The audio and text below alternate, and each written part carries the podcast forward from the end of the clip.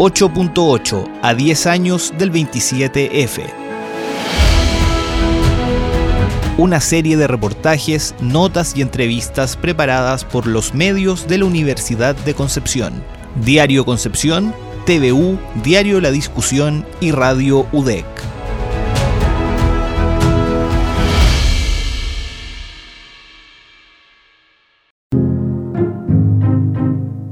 Hola, soy Mónica Molina Rabanal, psicóloga, presidenta y cofundadora de Fundación Alto Río.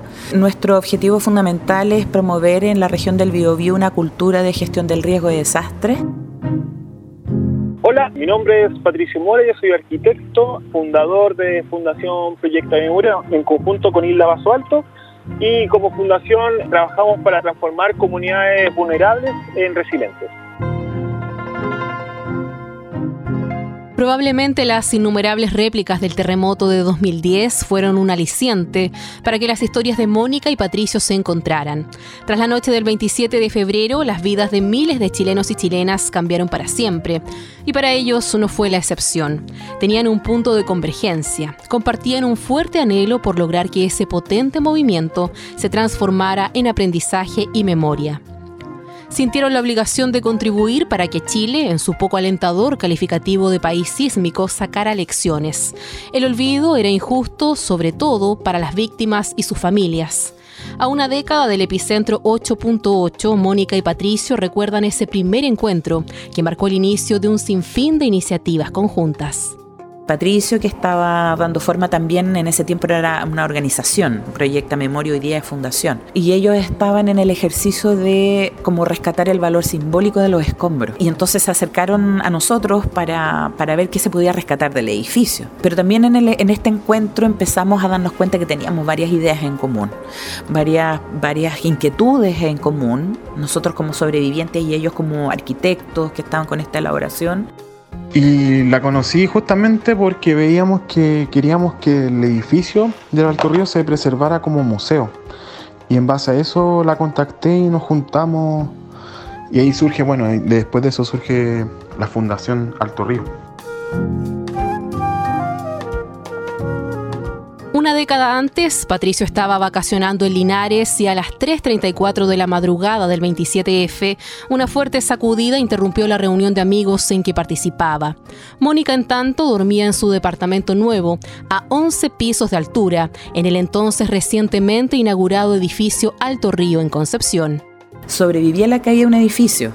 Yo pude haber muerto, pero no morí. Yo estuve muchas horas en el edificio pensando que, la muerte, sentía que la muerte me acechaba, es decir, en cualquier momento podía morir, solo que no sabía cómo iba a morir.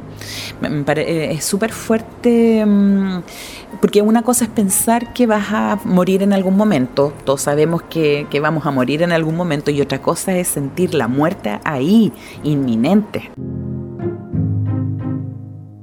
Horas de espanto que fueron aún más dramáticas cuando esta psicóloga dimensionó que el edificio había colapsado. Y eso no era lo más grave.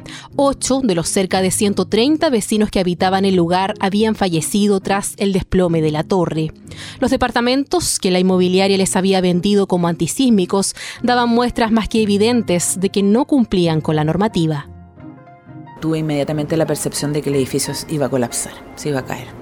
Entonces me, sorprende también ese movimiento telúrico a mucha altura, algo que yo nunca había experimentado, y también me sorprende eh, con mucha ignorancia, como la mayoría de los chilenos eh, en, en ese año, con cero, mm, cero cultura sísmica. En palabras de Mónica, fue durante el peregrinaje post-terremoto que los sobrevivientes del edificio Alto Río abrieron los ojos respecto a la indefensión en la que se encontraban muchas familias chilenas, producto de leyes obsoletas o que benefician a grandes conglomerados. Entonces todo comenzó a cobrar sentido y comprendieron que los protagonistas de los cambios sociales no son los gobiernos ni las instituciones, sino las personas, gente común, que a través de sus experiencias, convicciones y disposiciones son capaces de lograr las transformaciones que los países requieren. Ya no había vuelta atrás. Cuatro vecinos echaban a andar oficialmente la Fundación Alto Río en mayo de 2013 con el propósito de recolectar, generar y difundir conocimientos relacionados con la historia sísmica de Chile, promoviendo iniciativas para la prevención y mitigación del impacto de desastres naturales en la comunidad a través de acciones de capacitación, investigación y la implementación de tecnologías y protocolos que contribuyeran al mejor afrontamiento emocional de las personas en contexto de desastres.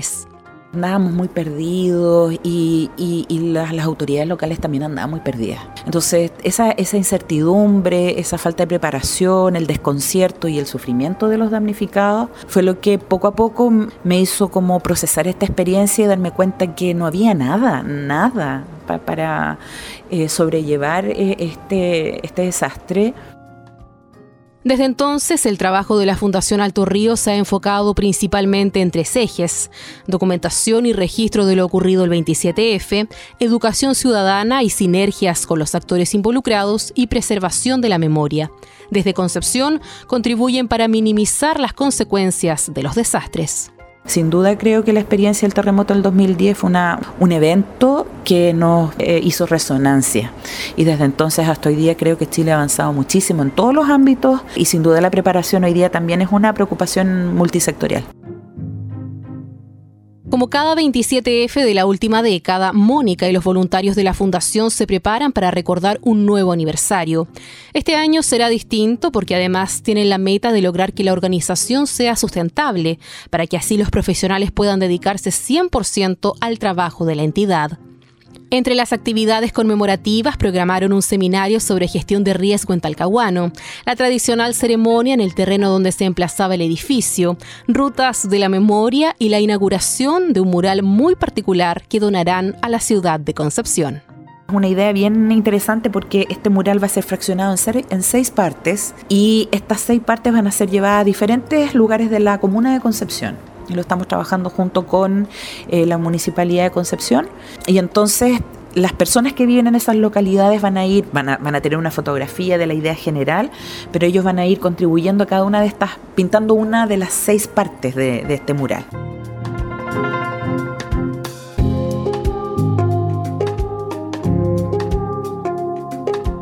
Un 27F que también será importante para los integrantes de la Fundación Proyecta Memoria. Los primeros pasos de esta entidad se remontan a los días posteriores al terremoto, momento en que Patricio Mora e Hilda Baso Alto, ambos arquitectos de la región del Biobío, ven la acumulación de escombros simbólicos de construcciones patrimoniales con un alto valor y significado para las comunidades. Se plantean entonces qué hacer con el patrimonio simbólico destruido precisamente nos dimos cuenta de que sufríamos una amnesia sísmica, de cada, casi 30, 20 años sufrimos de terremotos, pero también de incendios, erupciones volcánicas, aluviones, etcétera, y era necesario poner el tema de la educación y la memoria como algo fundamental para la prevención ante desastres. Entonces, justamente utilizamos la cultura como una forma de conectar a la gente con esas memorias incómodas para ser un poco más resiliente.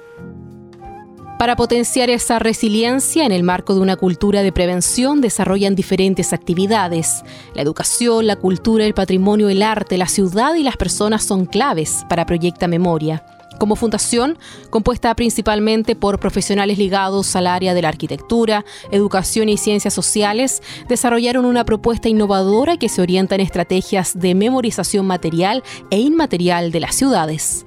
Como estrategia siempre utilizamos o tratamos de conmemorar fechas exactas donde ocurrió un desastre donde, por ejemplo, hacemos intervenciones urbanas, visibilizamos lugares de memorias que hayan representado el desastre o la resiliencia de una comunidad, hacemos sonar las campanas y la sirena en el momento exacto que ocurrió un terremoto, implementamos espacios públicos o memoriales con escombros simbólicos de ese desastre, se desarrollan muchos talleres donde los mismos sobrevivientes transmiten las memorias a las nuevas generaciones, son actividades gratuitas, se utiliza mucho el arte y la cultura en, cómo difundir y fomentar una cultura de prevención.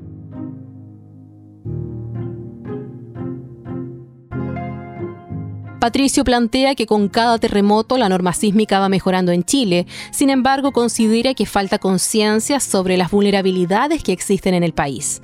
Por eso hoy trabajan en la campaña Conmemorar para Constituir, iniciativa que busca reflexionar sobre la inexistencia de los desastres socionaturales en la constitución política considerando que principalmente los desastres socionaturales no están incorporados en nuestra actual Carta Magna. Entonces, eh, genera una, una discusión, una reflexión con la ciudadanía de que en este proceso, cuando ocurra en este año, esperamos que los desastres estén incorporados como sí lo hacen otros países. Para este 2020, la Fundación Proyecta Memoria espera la luz verde a un proyecto que presentaron en el Parlamento y que busca potenciar la educación escolar en la gestión de desastres y esperamos que también se vote luego en el, en el Parlamento, que nosotros presentamos un proyecto de ley para tener un Día Nacional de la Memoria y Educación ante Desastre, que lo implementamos para el 22 de mayo por el terremoto del 60, el más grande registrado en el mundo, que el año pasado fue aprobado en, la, en sala en, la Cámara de Diputados y esperamos que muy pronto sea incorporado en, en, el Senado para que en todos los colegios de Chile se pueda estar educando y enseñando sobre la gestión de desastres. En 10 años, ambas fundaciones han recogido muchas historias y desarrollaron proyectos en diversos puntos de la región. Pero, ¿qué pasó con las lecciones que Mónica y Patricio buscaban cuando iniciaban este proceso? ¿Qué aprendieron con el paso del tiempo? En el caso de Fundación Alto Río decimos sí, tenemos lecciones que hemos aprendido producto de haber enfrentado el dolor y haber sido activos en el, en el procesamiento de nuestro dolor. Y esas lecciones aprendidas son las que transmitimos en nuestros proyectos, en las iniciativas, en los seminarios, los talleres, los cursos, en todas las cosas que hacemos como fundación. Nuestro eslogan de fundación es la memoria salva vida. Esa educación o esa transmisión de la memoria puede ser que uno tenga más conciencia en el territorio, planifique de mejor forma, esté mucho más consciente de las vulnerabilidades que tiene el territorio y así uno puede ir salvando vidas.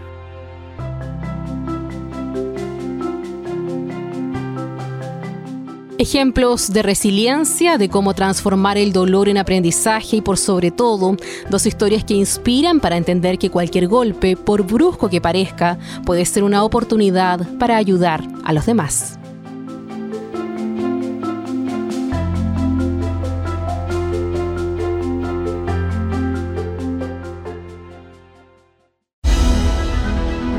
...8.8 a 10 años del 27F